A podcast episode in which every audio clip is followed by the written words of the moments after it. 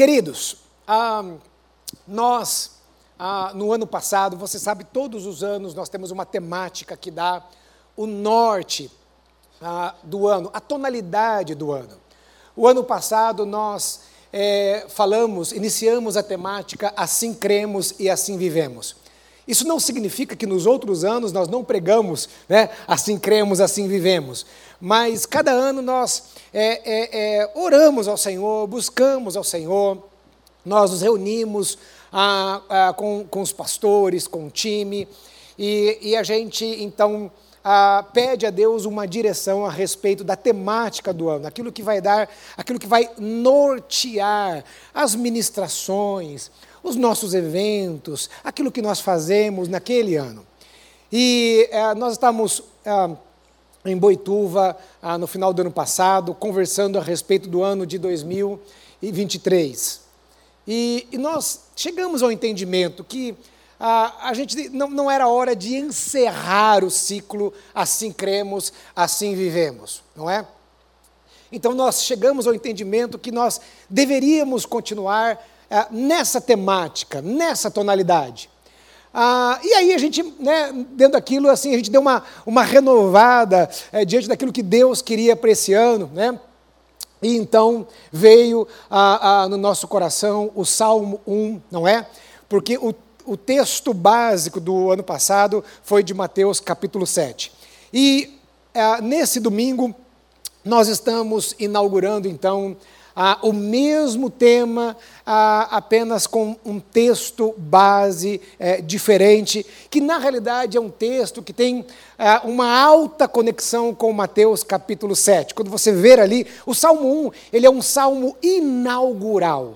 É, ele, ele inaugura ah, o livro de Salmos. O livro de Salmos que ele é, um, ele é um compilado de canções, de poesias, também alguns provérbios, escritos na maioria por Davi, mas não, são, não foi apenas Davi, tem outros autores, e alguns salmos nós não sabemos quais são os autores, mas é, é o, vamos dizer assim, é o cantor cristão do Antigo Testamento. Né? Ah, mas, então, assim, a, a, no final do ano, a, a, gente, eu ligo o pastor Jonas e falo assim, chefe, né? O senhor já fez o esboço do culto da virada? Porque os pastores das igrejas filhas, nós pregamos baseados nesse esboço, para que todas as nossas igrejas tenham uma mesma linguagem, fale a mesma coisa. Então, cada pastor, ele prepara ali a sua, a sua mensagem, mas baseado no esboço do pastor Jonas. E ele falou assim: olha, é, o tema é o mesmo do ano e tal. A gente foi conversando, eu falei, então, é, é, então o senhor quer que eu diga para cada pastor fazer o seu esboço, mais baseado no tema? Ele diz, é isso mesmo, não precisa se basear no meu esboço, não. Eu falei, ok. Aí eu fui, né, a orar e pensar naquilo que iríamos ministrar no culto da virada. Irmãos, e foi uma coisa meio assim que imediata. Né? É, veio algo imediato. Mas algo que veio no meu coração era, era quase como se fosse ainda meio que para fechar um pouquinho o ciclo em Mateus no capítulo 7. Veio algo assim, para que é como se faltasse alguma coisinha ali. E veio muito forte ao meu coração. E veio tão forte, irmãos, que ah, eu, ah, ah, quando veio alguns pensamentos, eu estava na rua, estava ali em Recife, e, e eu, quase que, eu quase que chorei ali naquele momento, na rua onde eu estava. E, e eu queria então, embora à noite, lá em São José, eu vou pregar baseado eh, no Salmo capítulo 1, eu queria pregar ainda uma mensagem baseado em Mateus capítulo 7. Você conhece o texto, você pode deixar aberto aí, Mateus ah, capítulo 7 a partir do versículo 24, que fala a respeito dos dois fundamentos. Você se lembra dos dois fundamentos? Aquele que ouve as minhas palavras e as pratica é semelhante àquele que edificou a casa sobre a rocha. Veio o vento, veio a tempestade e essa casa permaneceu firme. Então, no ano de 2022, nós abordamos vários assuntos e pregamos ah, vários assuntos que são basilares da fé cristã, ah, que são fundamentos da fé cristã. E isso é tão importante porque são os fundamentos que, segura, que seguram um edifício, não é verdade? Nós estamos aqui nesse prédio. Pastor Enéas, ele, é, é, é, quando a gente conversava, assim, muitas e muitas vezes, ele sempre lembrava que aqui debaixo, assim, aqui para baixo desta terra tem 14 metros, acho que é 14 metros, é isso? Não esqueci não, né? 14 metros de fundamento e tal, não sei o quê. Ele sempre falava isso para a gente, né? E são esses fundamentos que fazem com que as paredes, ah, o teto, não é? Tudo isso que nós estamos vendo aqui ah, está aqui por causa dos fundamentos. E assim é a nossa fé cristã. Podem querer deturpar a fé cristã. Podem querer olhar o Evangelho a partir de filosofias, a partir de posicionamentos políticos, a partir de qualquer coisa. Mas eu quero dizer algo a você: o Evangelho não muda. O Evangelho jamais mudará. O Evangelho, ele é imutável. E se o Evangelho mudar de alguma forma, isso não é Evangelho, e quem fala isso é o próprio Evangelho, é a própria palavra do Senhor. O Evangelho não muda. E o texto de Mateus traz então a analogia dessas duas casas. E o texto deixa bem claro que, independente da casa que está fundamentada na rocha, ou independente da casa que está fundamentada na areia, a tempestade vem para todos. É interessante que no Salmo 1 fala do homem ah, ah, plantado, o termo ali é transplantado, não é? Plantado ali junto a ribeiros de águas. Então, é, é, tem uma conexão da posição, ou seja, a casa, a posição dela é uma posição fundamentada na rocha. A árvore, a posição dela é importante também, porque ela está enraizada num lugar onde há água, ou seja, onde há uma fonte, onde há uma permanência e a, a, essa árvore também que está plantada num lugar externo, pode vir vento, vem a tempestade, ela permanece firme. O homem, a, o ímpio eh, do Salmo 1, ele, ele compara como uma palha que, que é levada, que, que é corrompida, que, que se destrói. E Mateus fala desta casa que, é, que, é, que ela foi fundamentada na areia. Então, as duas casas, vem o vento, vem a tempestade. E o que pode acontecer com o vento, com a tempestade? A casa que está firmada na rocha, ela vai permanecer em pé. Mas não significa que danos não vão acontecer nesta casa. Ah, quando a tempestade vem, um telhado pode se romper, uma janela pode se quebrar. Uma porta pode estragar, mas a casa não cai. Se ela estiver edificada na rocha, ela não cairá. Ela permanecerá, independente das avarias que possam acontecer, ela permanecerá firme. A casa edificada sobre areia, ela sofre mais. Ela não apenas sofre, mas a palavra do Senhor diz que ela, ela sucumbe, ela vem abaixo. E eu estava pensando, porque ah, durante esse ano, e, e, esse pensamento só me veio no final do ano, ah, ah, durante todo o ano falamos muito da casa edificada na rocha, então nós trouxemos princípios a respeito de como edificar a casa da rocha. Lembra? Falamos da salvação, né? falamos ah, do Espírito Santo, falamos de várias temáticas, todas elas que nos levam, ou seja, a vida, como fazer com que a nossa vida seja edificada na rocha. Ocorre ocorre que existem casas que caíram.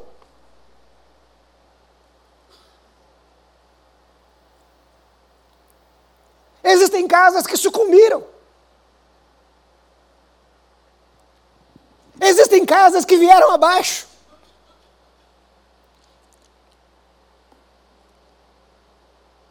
Vamos lembrar do início da humanidade. Adão. Adão foi uma casa edificada na rocha. E a palavra do Senhor era ali que entrou o pecado no mundo, através de Adão. E aquela casa veio abaixo, ela sucumbiu.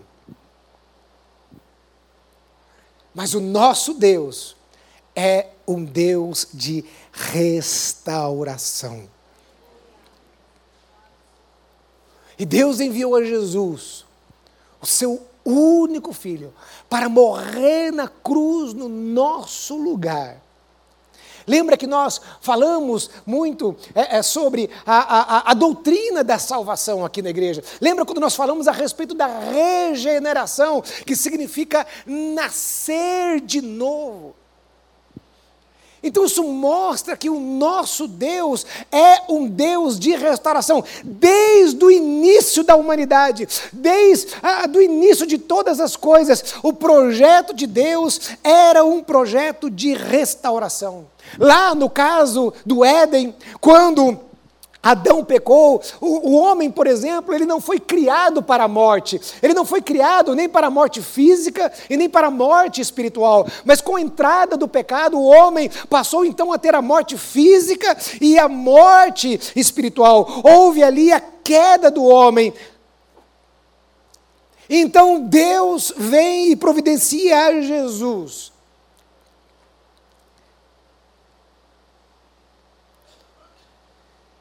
E é interessante que o texto de Mateus, quando nós lemos a analogia dessas duas casas, ele termina ali, e quando ele fala da, da, da, casa que foi construída na areia e que ela caiu, e fala que grande foi a sua ruína, e o texto para ali.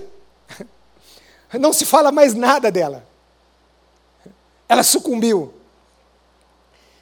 E muitas vezes a gente não olha muito para esta casa. Porque normalmente depois que a casa cai, a gente fala assim: é o fim. Não tem mais jeito. Na linguagem de muitos militares, né? Da polícia, quando está indo lá fazer uma abordagem na casa de um bandido, o policial bate na porta, né? Dá, mete um pé na porta e fala assim: oh, a casa caiu, a casa caiu. Ou seja, não tem mais jeito para você. A casa caiu.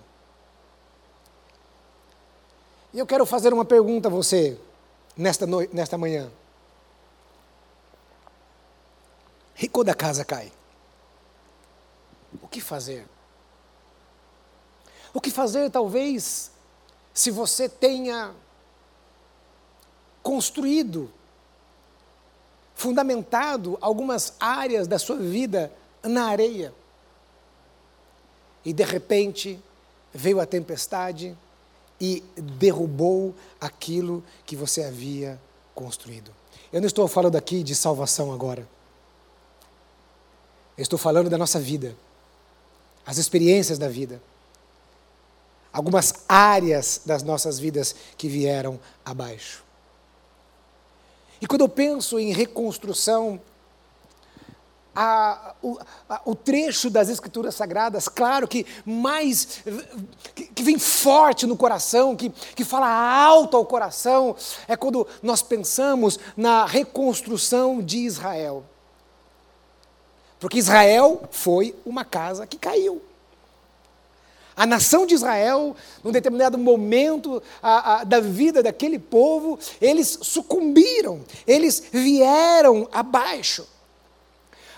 Então a palavra do Senhor nos diz que ah, ah, os profetas eles profetizaram, os profetas eles alertaram a nação de Israel e a nação de Israel ah, não prestou atenção naquilo que Deus estava falando e Deus foi alertando, Deus foi alertando, Deus foi alertando e num determinado momento então Nabucodonosor com as suas tropas chegaram à porta de Israel. Então eles derribaram os muros.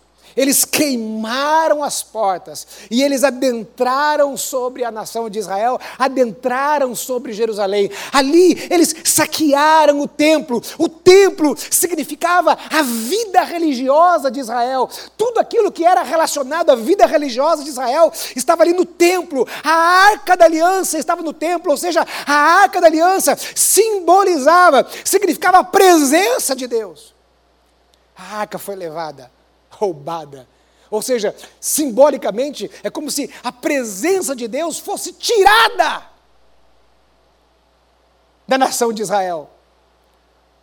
Ou talvez Hoje, nós poderíamos dizer, talvez não a presença de Deus, mas a comunhão do povo foi tirada, porque eles não iriam deixar de ser o Israel de Deus, mas aquilo que fazia com que eles se conectassem, com que eles tivessem comunhão, o lugar de adoração, o lugar de sacrifício, o lugar onde eles se quebrantavam diante de Deus, a comunhão foi tirada.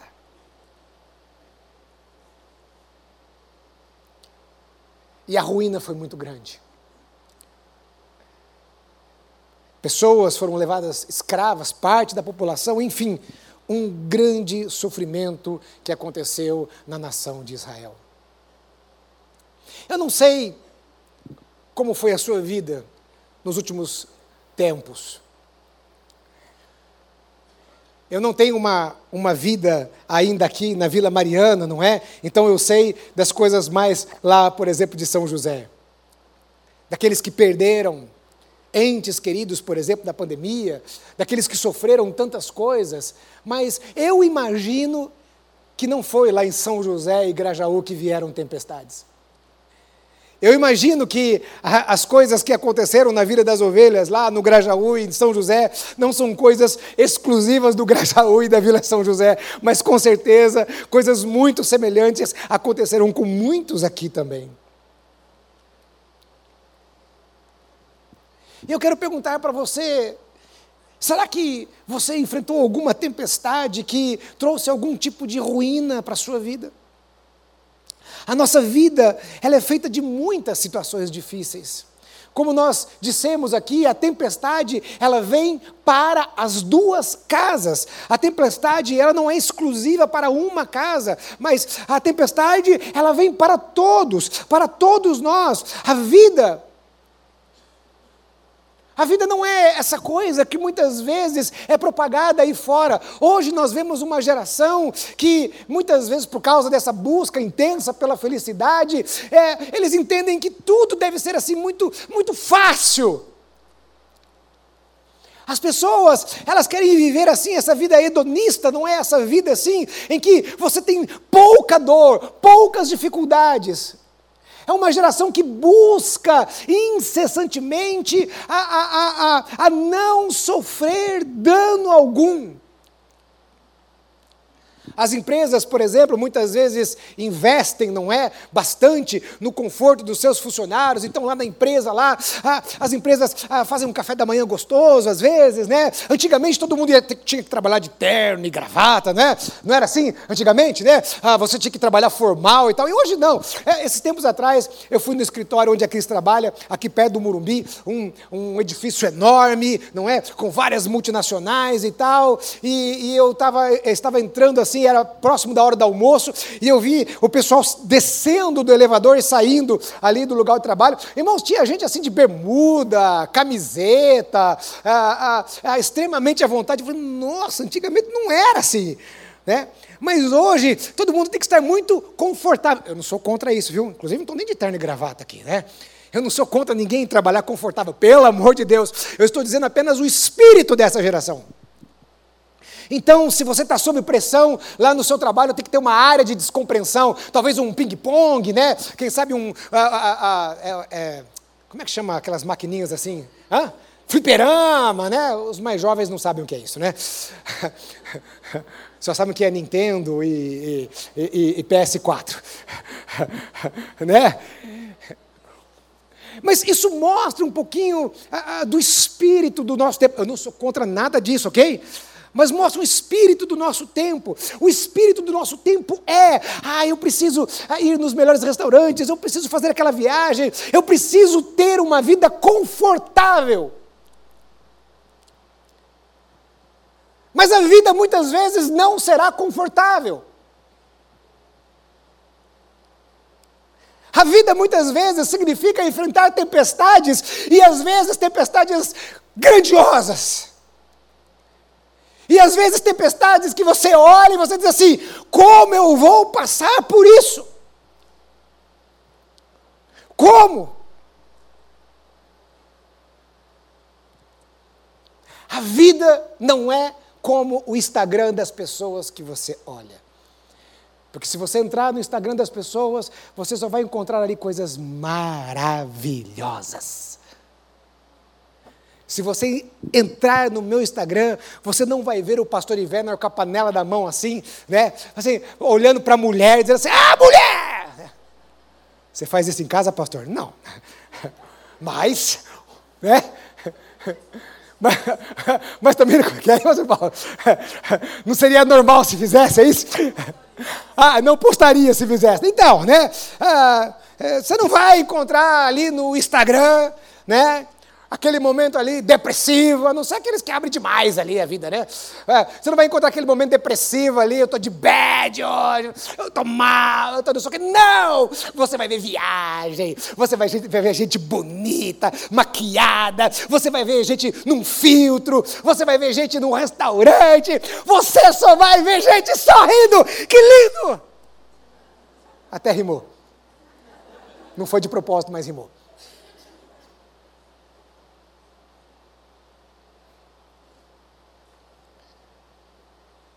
Mas quando ela desliga o telefone, ela vai para dentro do quarto dela.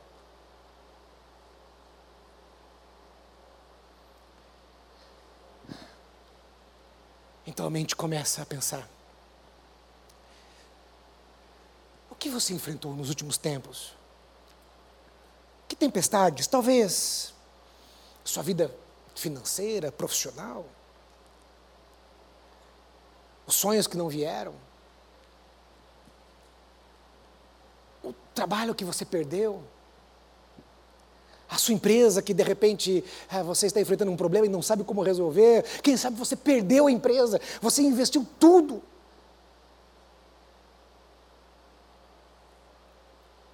Quem sabe de repente você é, foi acometido de um, um, um diagnóstico, quem sabe veio até você um diagnóstico que você não esperava, uma enfermidade, uma enfermidade séria. E de repente estava tudo bem, a sua vida ali, normal, as coisas acontecendo, e de repente vem aquele diagnóstico. Aqui nós estamos né? Quantos outros casos? Mais recentemente, ah, o esposo da Iva, é, pelo qual temos orado, Cavalcante, né? de repente vem aquele diagnóstico, um câncer. Que tempestade! Os céus escurecem. Eu voltei de Recife e é, eu mandei mensagem para a Cris quando cheguei de Recife, falei assim, amor, quero voltar para Recife, São Paulo só chove, está escuro. Eu saí do calor lá, do sol, né? É, todo dia podia ficar assim, sem camisa, dentro de casa, né? Praia, né? Eu chego em São Paulo escuro, chovendo e esfriando. De repente a sua vida estava ali normal, ensolarada, tudo belezinha, de repente os céus escurecem. Quem sabe você ainda enfrenta os efeitos da pandemia, daquele o seu pai, a sua mãe, o seu irmão, esposo, esposa, alguém que faleceu na sua casa. Seja pela pandemia ou seja por um outro motivo, e quem sabe você ainda não conseguiu sair do luto. Eu enfrentei a, a uma situação em São José difícil da mulher que perdeu o seu marido, um diácono nosso, um irmão querido da igreja, irmãos. Sem contar a nossa querida Meire.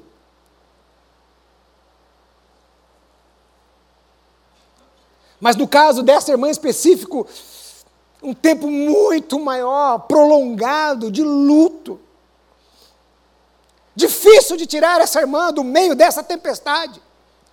E cada vez que eu ia na casa dela, ela falava assim: Pastor, tem tanta gente ruim nesse mundo, por que, que Deus foi levar o meu marido? Pastor, ele era bom, bom pai, bom marido, um bom amigo. Às vezes a vida não é como o Instagram. Quem sabe nos seus relacionamentos, os seus relacionamentos de amizade, os seus relacionamentos de irmãos em Cristo. Quantas pessoas perderam as suas amizades, a, a, romperam a, os relacionamentos com os irmãos em Cristo no ano, ah, nesse ano que passou, mais ainda por causa da polarização política.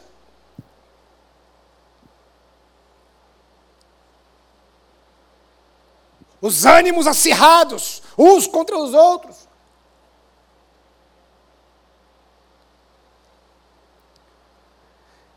Na sua casa, quem sabe o seu casamento chegou ao fim. Talvez seu marido tenha te abandonado, talvez sua esposa tenha te abandonado. Eu não sei qual tempestade familiar, com sua esposa, com seu marido, ah, com seus filhos, quem sabe um filho nas drogas.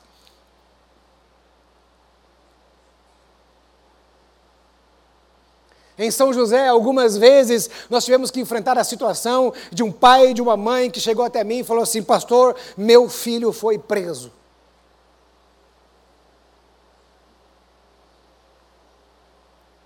Algumas vezes eu tive que enfrentar essa situação. Eu tenho ovelhas que têm filhos presos.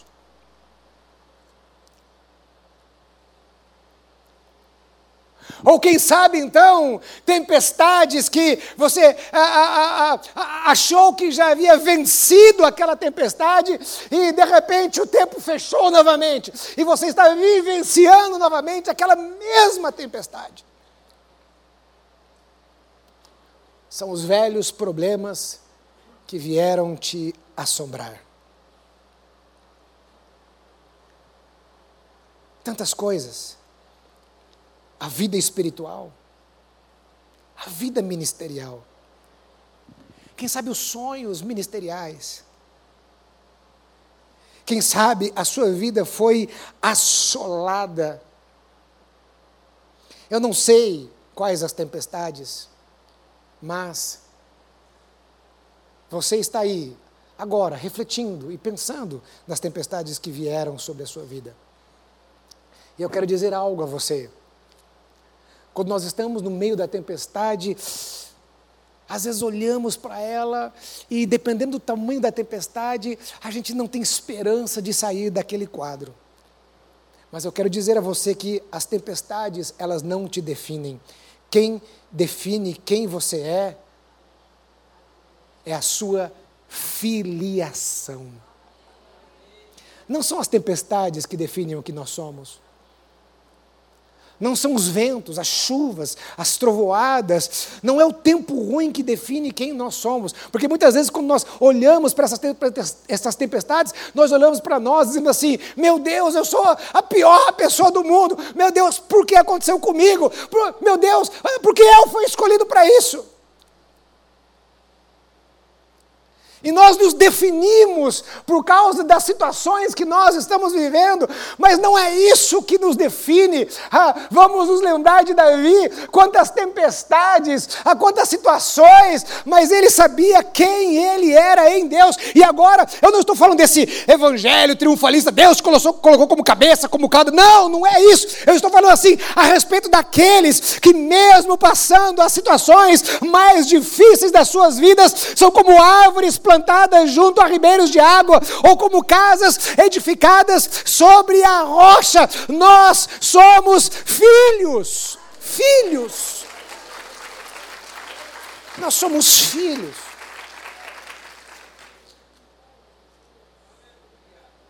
Independente dos problemas que eu tiver com os meus filhos, eles continuam sendo meus filhos.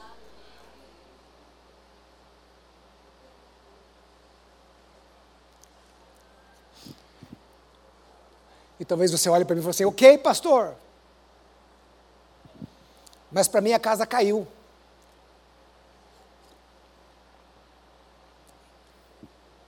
E o que eu faço agora? Eu estou em meio a escombros. O que eu faço agora? Quando se pensa, por exemplo, na reconstrução de Israel, normalmente nós pensamos em Neemias. Sempre que se fala da reconstrução de Israel, a gente pensa em Neemias. Mas eu quero que você saiba que a reconstrução de Israel ela não começa em Neemias. A reconstrução ela foi um, um período, um longo período. A reconstrução nas nossas vidas não acontece assim, ó, pá, no instalar de dedo. Você vem na igreja, no culto de domingo, e aí o pastor Jonas, aquele pastor Jonas, com aquele jeito sedoso, né? Aquele, aquele coraçãozão de pai, assim, né? Acolhedor e tal, né? Filho, né? Às vezes uh, uh, o pastor já tem algumas fases que eu lembro também do pastor Márcio, né? O pastor Márcio fala assim: filho, vem cá, filho. Fala desse jeito assim para a gente, né? E aí você vem num culto de domingo e tal, e o pastor João traz aquela palavra, o pastor João tem aquela palavra de pai, né? Pai, avô, né? Carregado com muita experiência, com uma vida de muita experiência. E aí você sai do culto assim, e você fala assim: ah, beleza, agora minha vida está ah, tinindo, e a partir de segunda-feira tudo vai ser diferente.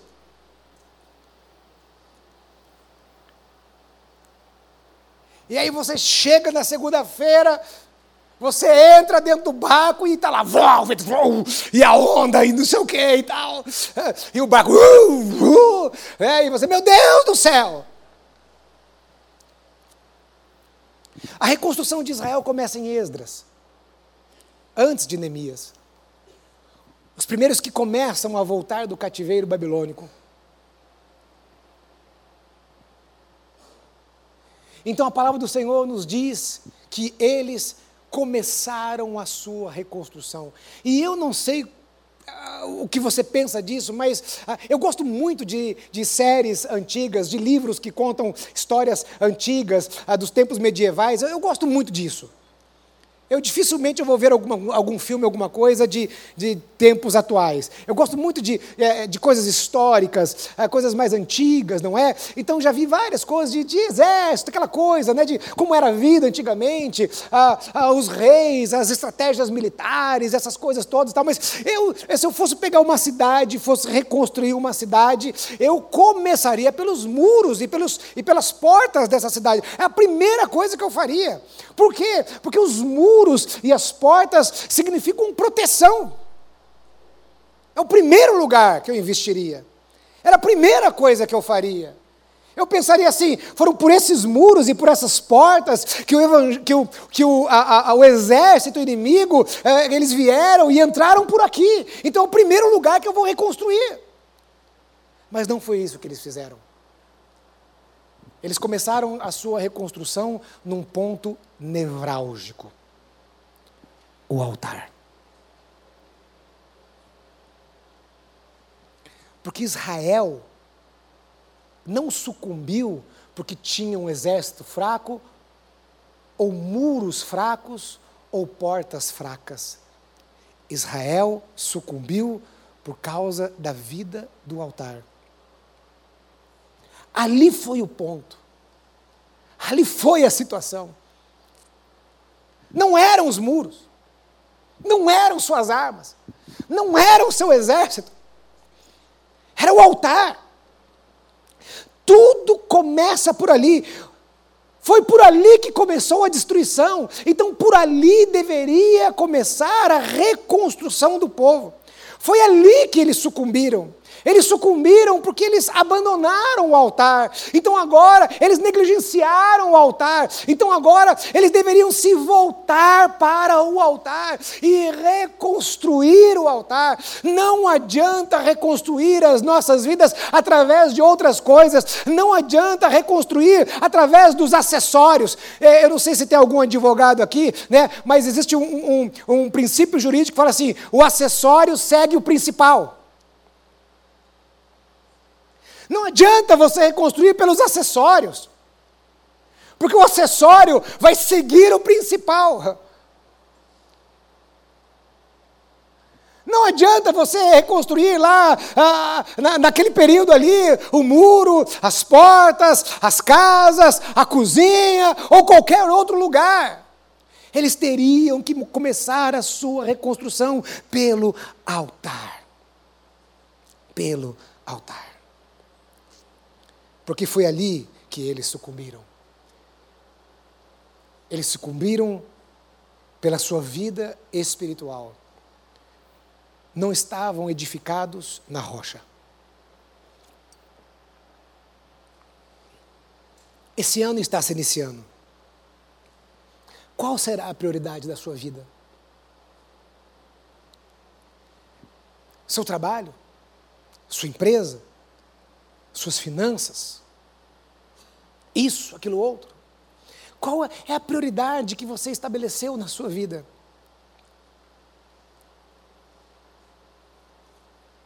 a prioridade daquele povo deveria ser a sua vida espiritual. Como está a sua vida espiritual? Como está o seu relacionamento com Deus? O que você tem ouvido dele? O quanto tem estado na sua presença? A sua vida de oração? A Bíblia? Do que você tem se alimentado? Esse mês eu volto a pregar aqui no dia 29, e falando sobre a, a, a, a árvore plantada junto a ribeiros de água. É interessante no Salmo 1 a, o, o, processo ali a, a de, é, é do homem, não é? Que ele vai se aproximando do ímpio, vai, ele vai, né? E, e, e quando ele fala assim, é, é, não se.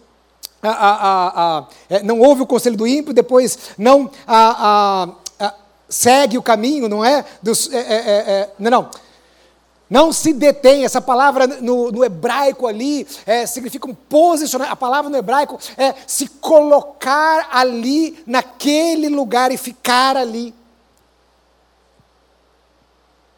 Ficar ali ao lado, ouvindo e se alimentando daqui. Sabe, Tendo, é, é, é aquela, é, é um início de uma comunhão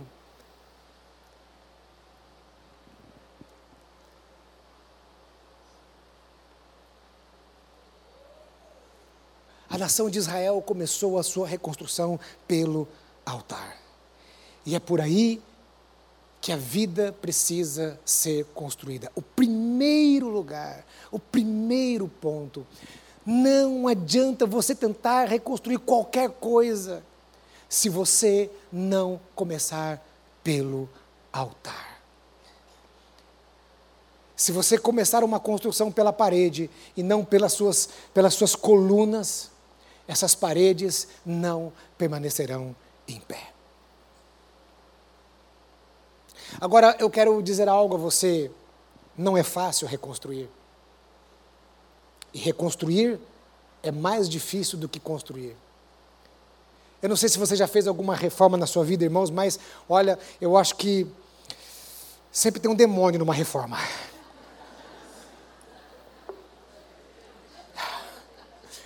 Eu não é, Moser? Não é possível. Eu acho que deve ter um, um, um encosto da reforma. Tem o tranca-rua, tem o Zé Pilintra, tem não sei o quê. Porque reformar é um negócio chato. Construir é melhor, porque você pega o terreno ali, né? Você faz ali a planta, e você segue o que está na planta, você sabe que está no projeto, né? Tem um projeto, tem que seguir o que está no projeto ali e tal, né? Então é mais fácil. Vai ter os seus desafios, mas mesmo assim é mais fácil do que você pegar uma coisa que já está ali e que, que foi é, é, degradada e você reformar aquele negócio. É, é mais difícil. Reconstruir é difícil. Você olhar para os escombros e ter disposição para recomeçar é difícil. Colocar novamente os tijolos que foram derrubados.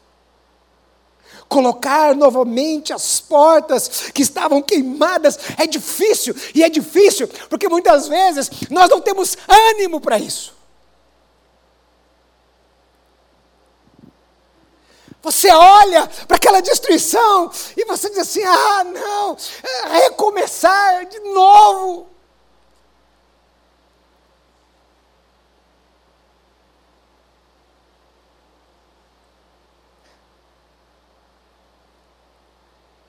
Esdras sempre tem aquele pensamento é, que se fala a respeito dos dois desafios proféticos. Há anos atrás, ah, quando eu ministrava aqui nos cultos, eu, eu já falava sobre isso, a respeito dos dois desafios proféticos. E os dois desafios proféticos, na, na, na, era o primeiro desafio profético era fazer com que o povo, antes da, da destruição, fazer com que o povo acreditasse que a tempestade, que a assolação viria. Então os profetas lá, Isaías, Jeremias, eles pregavam, eles, eles diziam: olha, ah, tomem cuidado. E parece que o povo não acreditava. Eles estavam com seus corações assim, ah, ah, fechados. Eles, eles, pensavam assim: ah, não, nós somos, nós somos a, a, a, a menina dos olhos de Yahvé, ah, nada vai acontecer conosco. Eles não acreditavam no juízo. E nós muitas vezes vivemos isso. As pessoas hoje são tão incrédulas, há tanta falta de temor, e será que o amor de muitos já não se esfriaram? Então, o primeiro desafio profético era fazer com que eles acreditassem no juízo de Deus. Hoje, é assim. Porque tudo é relativo, né? Hoje, para muitos não existe verdade absoluta. Tudo é relativo. Ah, tudo é aquilo que eu penso, aquilo que eu acho que deva ser.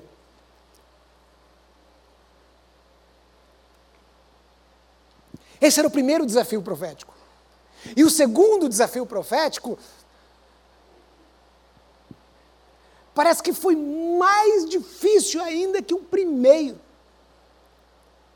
Porque depois que a assolação veio, o desafio era fazer com que aquele povo que passou por uma assolação acreditasse que era possível reconstruir.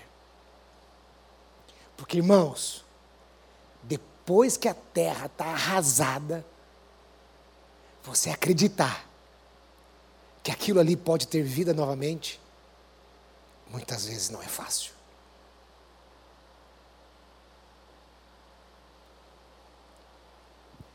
Eu não tenho tempo agora, não dará tempo, mas depois você vai ler em Esdras ah, ah, 3, de 11 a 12, você vai ver lá que quando eles estavam edificando, a, a Bíblia diz que haviam dois grupos ali, aqueles, haviam aqueles que choravam eles eram os mais velhos, eles choravam porque eles tinham visto o templo de Salomão, eles presenciaram o templo de Salomão e toda a glória do templo de Salomão. E havia um outro grupo ali, era um grupo dos mais novos, era um grupo dos mais jovens, que não haviam contemplado o templo de Salomão. Esse grupo dos mais jovens, a Bíblia diz que eles se alegraram quando o altar estava sendo reconstruído, quando as bases do templo estavam sendo reconstruídas, eles se alegraram. E a Bíblia diz ali em Esdras que as vozes se misturaram daqueles que choraram e daqueles que se alegravam. E, e se ouvia de muito longe e não conseguia se discernir exatamente o que estava acontecendo ali. Aqueles que choravam, eles se lembravam lá do templo de Salomão. Então eles olharam e diziam assim: ok, a gente está aqui reconstruindo, mas ah, não vai ser igual ao templo de Salomão. As coisas não serão como antes.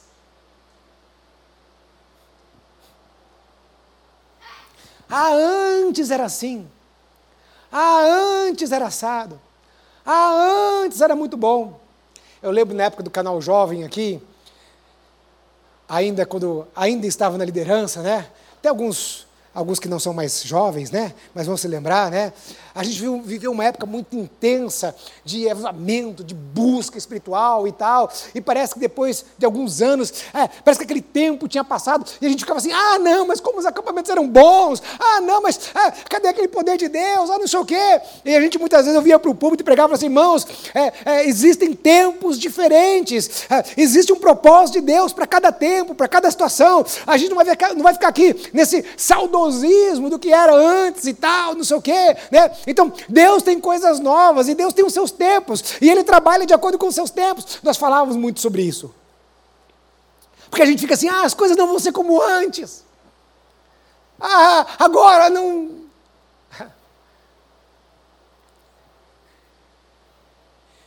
E Ageu, que é contemporâneo ali do livro de Esdras, o livro de Ageu, a palavra do Senhor diz que a, a Deus mandou a, a, Zorobabel que se levantasse e, e, que, e falasse ao povo, para que o povo acreditasse. E aí então ele vem e diz assim: Olha, o Senhor é o dono do ouro, da prata e do bronze. Vocês se lembram da primeira, da primeira casa? Então eu digo para vocês que a glória da segunda casa será maior do que a glória da primeira casa. E Deus precisou levantar os profetas para profetizarem.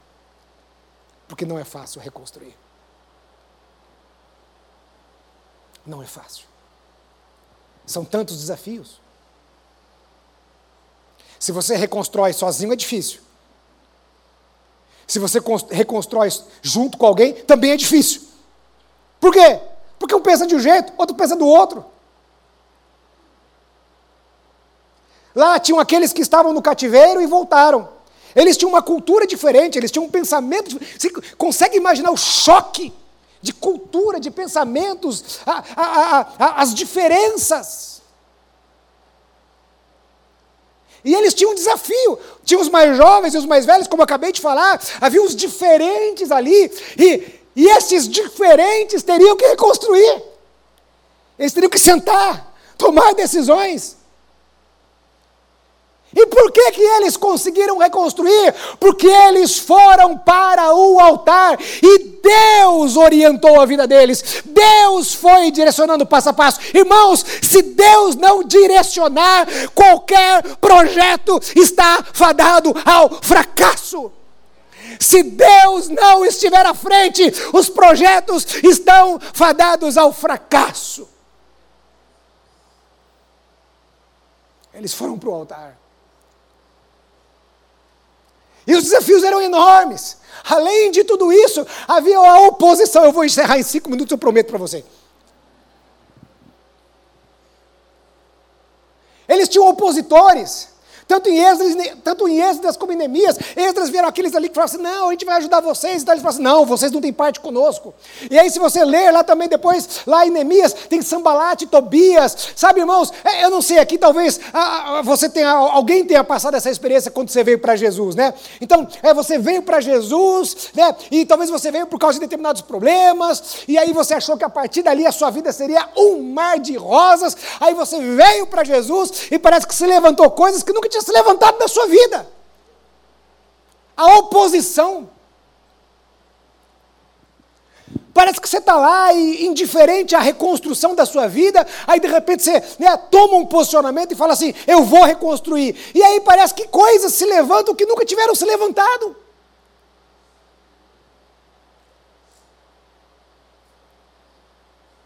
O diabo não quer que ninguém reconstrua a sua vida. Existe um mundo espiritual. A gente pode virar as costas para ele, mas ele vai continuar existindo. espiritual, ele não vai mudar por causa daquilo que você crê ou não crê. Ele está lá.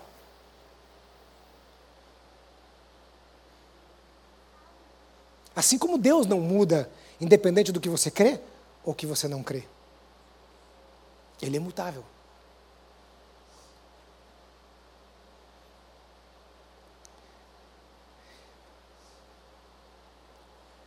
Aquele povo, eles teriam uma forte oposição.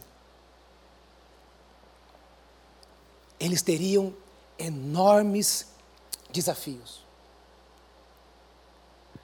Mas Deus,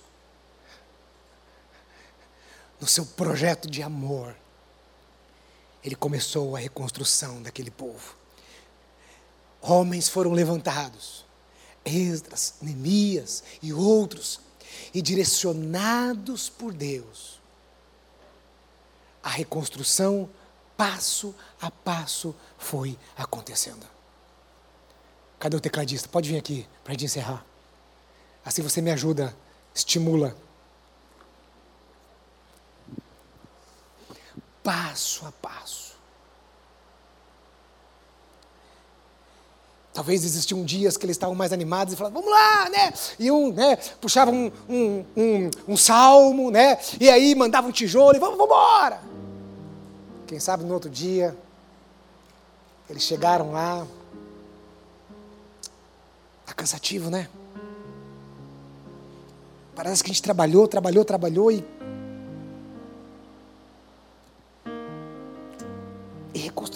pouco ainda.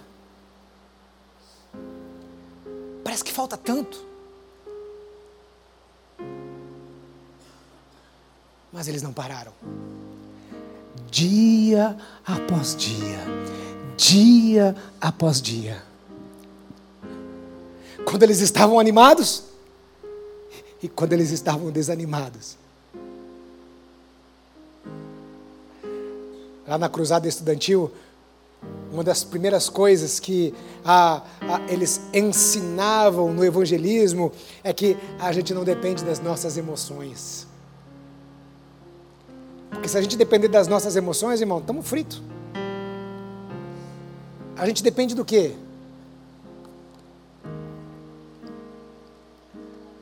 da fé que nós temos, da fé que nós temos e que nós colocamos na palavra de Deus. O que norteia as nossas vidas não são os nossos sentimentos, mas a fé que nós temos na palavra de Deus. Talvez você esteja com seu coração assolado. Quem sabe você precisa reconstruir esse ano. Quem sabe você já tentou algumas vezes. Eu não sei qual área da sua vida, você sabe. Deus é um Deus de reconstrução. Deus é um Deus de restauração. Fique em pé onde você está. Feche os teus olhos.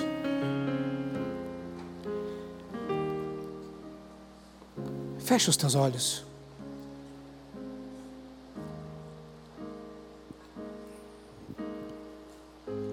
enquanto todos estão de olhos fechados nesta manhã,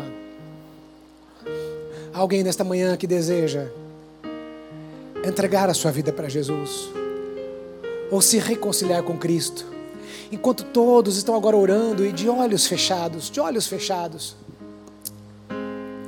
Se você, nesta manhã, aí onde você está, se você deseja entregar a sua vida para Jesus, ou se você deseja se reconciliar com Cristo, Onde você está? De olhos fechados. Levante bem alto uma de suas mãos, porque nós vamos orar por você nesta manhã.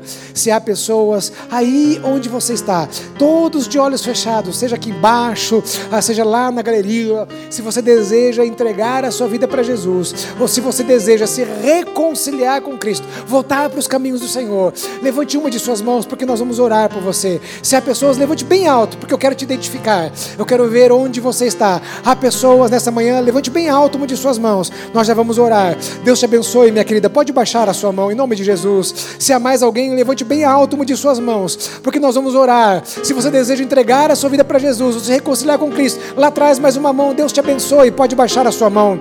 Se há mais alguém, nós já vamos orar. Levante bem alto uma de suas mãos. Você que está dizendo assim: Eu quero receber a Cristo. Se você está nos ouvindo pela internet agora e você deseja fazer essa oração conosco, eu quero que você agora aí, tome nota do telefone da nossa igreja, vai aparecer o telefone da igreja na secretaria. Quero pedir para o nosso time e a nossa equipe colocar aí no, no rodapé da transmissão o telefone ah, da nossa igreja para que você possa entrar em contato conosco.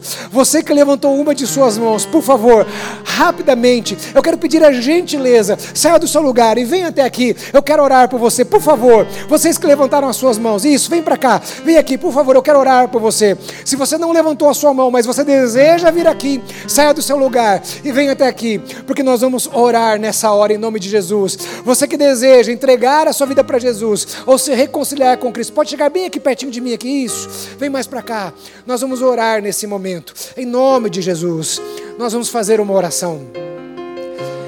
E eu vou ajudar vocês nessa oração. Se essa oração expressa o desejo do coração de vocês, vocês vão externá-la agora para o Senhor. Então, de olhos fechados, isso pode chegar até aqui. De olhos fechados, vocês vão repetir comigo assim: Senhor Jesus, nesta hora, eu abro o meu coração para o Senhor e eu te recebo como meu único e suficiente Senhor e Salvador da minha vida. perdoe os meus pecados e escreva o meu nome no livro da vida, em nome de Jesus.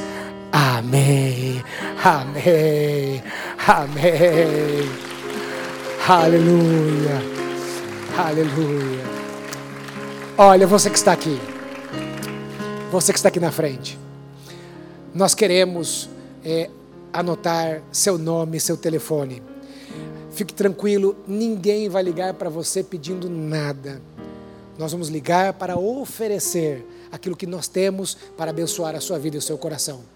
E nós queremos te entregar um presente para você. É o Novo Testamento. A Bíblia, ela é o alimento para nossa alma. E a oração é a, a ferramenta que nós temos para ter comunhão com Deus. Que você exercite isso na sua vida. E antes de você ir com esses irmãos que estão aqui, eu quero dizer a você que você faz parte de uma nova família. E eu queria que você conhecesse uma pequena parte da família de Deus que está aqui. Para isso, dá uma olhadinha para essas pessoas que estão aqui atrás agora.